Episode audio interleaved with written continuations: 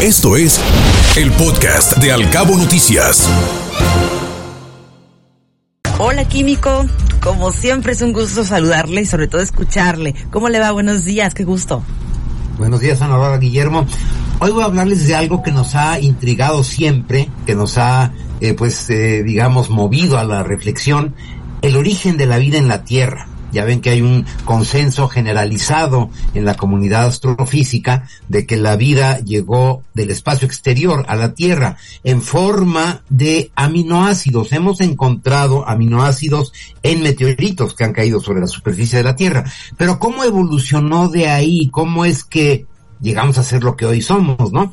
Fíjense que científicos de la Universidad de Rutgers en los Estados Unidos eh, han identificado la sustancia que puede haber iniciado, detonado, arrancado, digamos, a Navarro Guillermo, la vida en, nuestro planeta. Encabezados por el doctor Vikas Nanda, director del Centro para la Microbiología Avanzada y la Medicina, y en eh, Rutgers, los científicos de esta universidad identificaron un péptido simple con dos átomos de níquel, algo que nunca nos hubiéramos imaginado, ¿no? ¿Qué es un péptido? Es un constituyente de una proteína formada básicamente por aminoácidos. Entonces, eh, esta liga, digamos, entre la sustancia en la sopa primigenia eh, original pues nos está dando luz acerca precisamente de cómo se puede haber originado la vida. ¿Esto qué implicaciones tiene?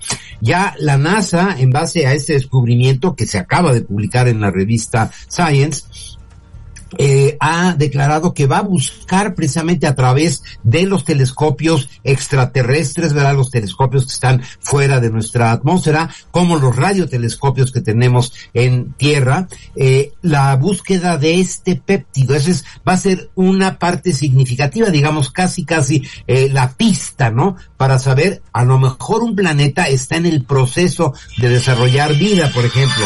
Entonces, en ese sentido, eh, este descubrimiento nos va a permitir tener una visión mucho más plena, completa de cómo es que se origina, cómo se desarrolla y sobre todo cómo evoluciona después esta gran maravilla que, aunque no pensamos mucho en ella, pero sí es primordial.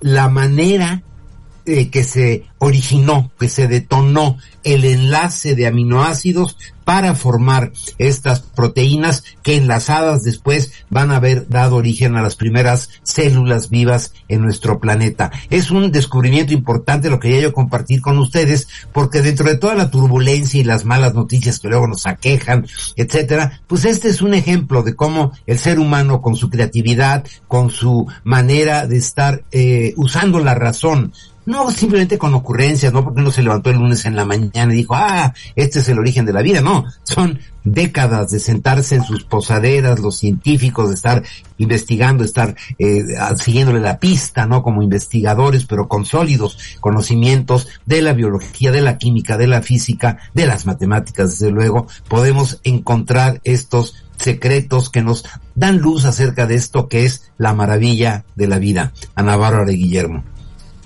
Y vaya que es una maravilla, sobre todo que se haya eh, pues esclarecido este gran enigma que se tenía, ¿no? A partir de cuándo inició la vida en el planeta.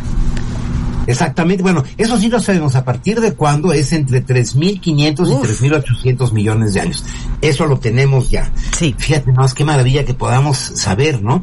¿Qué edad tiene nuestro planeta? Tiene 4.200 millones de años. Se pasó 400 millones de años sin vida era un planeta sin vida.